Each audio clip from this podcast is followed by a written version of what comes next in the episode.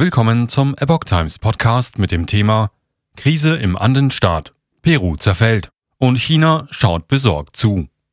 Ein Gastkommentar von John McLean vom 30. Dezember 2022.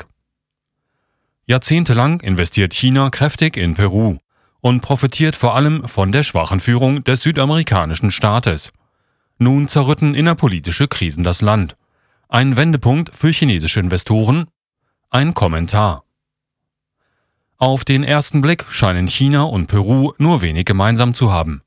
Mehr als 17.000 Kilometer und zwei Ozeane trennen beide Länder. Und doch verbindet sie eine sehr enge Geschichte.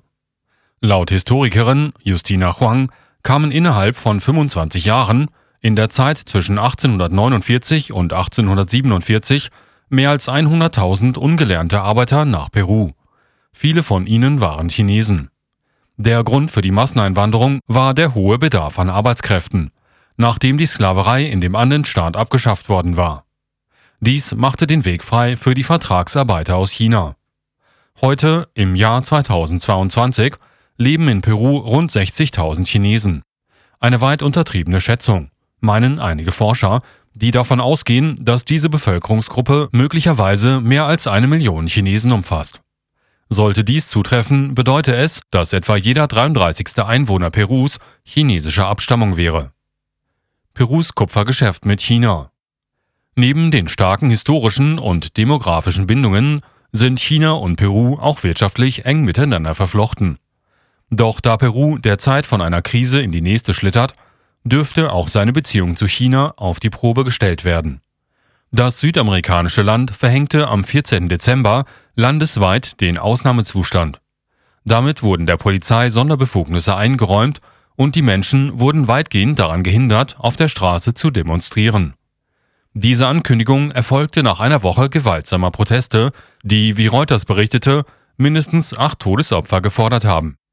Die Unruhen begannen kurz nachdem der ehemalige Präsident Pedro Castillo aus dem Amt gedrängt und verhaftet worden war. Er wurde dafür angeprangert, den Kongress des Landes rechtswidrig auflösen zu wollen. Während die Spannungen weiter aufflammen, schaut die Welt mit angehaltenem Atem zu. Man kann sich vorstellen, dass die Kommunistische Partei Chinas besonders beunruhigt ist über die Vorgänge in dem Andenstaat.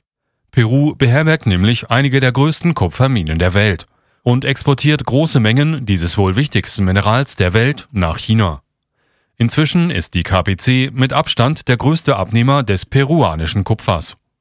Das kommunistische Regime kauft nicht nur übermäßig viel von dem Rohstoff ein, sondern schickt auch Bergleute in die Region, um das wertvolle Metall abzubauen. Dies ist schon seit Jahren der Fall. Und mehr noch. China unterstützt Unternehmen, die sich zu sogenannten Konsortien zusammengeschlossen haben. Diese sind nun im Besitz der peruanischen Kupferminen. Auch Perus Regierung zeigt sich bei diesem Geschäft fügsam. Offenbar profitiert sie selbst von dem ausbeuterischen Handel. Steht dem illegalen Holzhandel bald ein Ende bevor? Castillos Präsidentschaft in den letzten anderthalb Jahren hat der KP Chinas zweifellos viele Vorzüge beschert.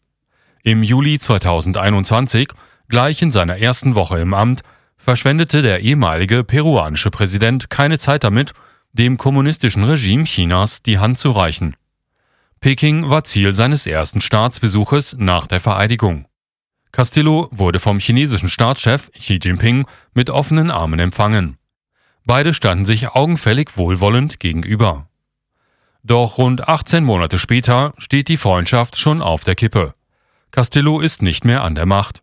Eine neue Präsidentin regiert das Land. Ihr Name ist Dina Bolate. Perus erste Frau im höchsten Amt. Die 60-Jährige hat es sich zur Priorität gemacht, gegen Korruption im Land vorzugehen. Dieses Krebsgeschwür muss in dem Land ausgerottet werden. So Bolate. Dies sollte dem chinesischen Regime in der Tat zu denken geben. Schließlich spielen die von der KP Chinas unterstützten Holzfäller eine Schlüsselrolle auf dem illegalen Holzmarkt in Peru. Laut den Recherchen des investigativen Journalisten Mark Wilson von Inside Crime sollen peruanische Beamte Schmiergelder von chinesischen Holzfirmen erhalten haben. Als Gegenleistung hätte die Behörde den Unternehmen großzügige Abholzungs- und Transportgenehmigungen erteilt. Zu den Profiteuren gehört Xiaodang Ji Wu, ein chinesischer Eigentümer von mindestens fünf Holzunternehmen, alle in Peru ansässig. Allem Anschein nach hatten einige betrügerische chinesische Unternehmen die peruanischen Beamten direkt bestochen, um den illegalen Holzhandel voranzutreiben, erklärte Wilson. Wie die KP Chinas Perus Gesellschaft unterwandert. Peru ist seit 2019 Mitglied der berüchtigten Seidenstraßeninitiative und verbucht seither milliardenschwere Investitionen aus China, vor allem in den Bereichen Bergbau und Energie. Allein in dem Bergbausektor haben chinesische Firmen mindestens 10,4 Milliarden Dollar fließen lassen. Die KP Chinas bemüht sich auch um mehr Einfluss in der peruanischen Gesellschaft. Der kürzlich erschienene Bericht von Freedom House legt nahe, wie Peking etwa die Medien in Peru kontrolliert. Demnach beeinflusst das kommunistische Regime sowohl die Themenauswahl als auch die Entscheidung darüber, welche Narrative erlaubt sind und welche nicht. Die chinesische Botschaft in der peruanischen Hauptstadt Lima steht darüber hinaus unter dem Vorwurf, Peruaner eingeschüchtert zu haben. Sie hätte aggressiv gehandelt gegenüber Bürgern, die es wagen, positiv über Taiwan zu sprechen wird die neue Präsidentin Bulate sich gegen die Unterwanderung der KP Chinas behaupten können? Das wird die Zukunft zeigen. Klar ist, dass Peking bislang von der schwachen Führung Perus erheblich profitiert hat. Über den Autor. John McLean ist Wissenschaftler auf dem Gebiet der psychosozialen Forschung mit den Schwerpunkten soziale Dysfunktion und Medienmanipulation.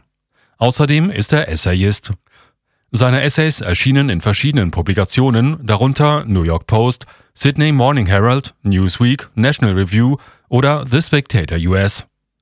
Dieser Artikel erschien im Original auf theepochtimes.com unter dem Titel As this Latin American country falls apart, China looks on anxiously.